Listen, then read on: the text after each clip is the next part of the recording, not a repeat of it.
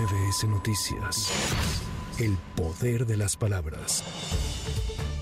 La senadora por el PAN, Xochil Gálvez, advirtió que el presidente López Obrador buscará inventarle delitos inexistentes y hará lo que sea para fulminarla y tratar de impedir que sea la candidata presidencial del Frente Amplio por México, porque se ha dado cuenta que representa una amenaza para sus corcholatas.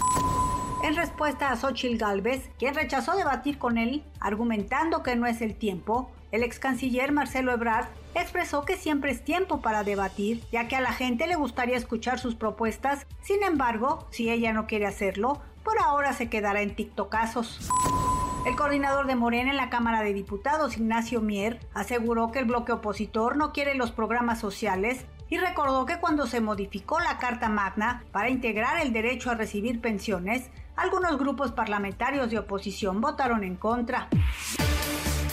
Desde el próximo lunes 24 de julio y hasta el domingo 30 de julio, el tramo de la línea 2 del cablebús Jalpa-Santa Marta suspenderá su servicio como parte de la revisión anual que por norma internacional se efectúa para ofrecer un servicio seguro.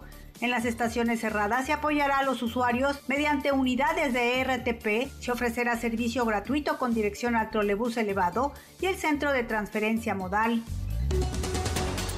La tarde de este viernes, un juez de la Fiscalía General de Justicia del Estado de México dictó prisión oficiosa a Jesús N. y Laura N., los padres de familia que agredieron a una maestra y una cocinera del Kinder Frida Kahlo en Cuautitlán Izcalli.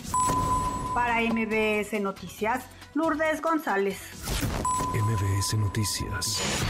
El poder de las palabras.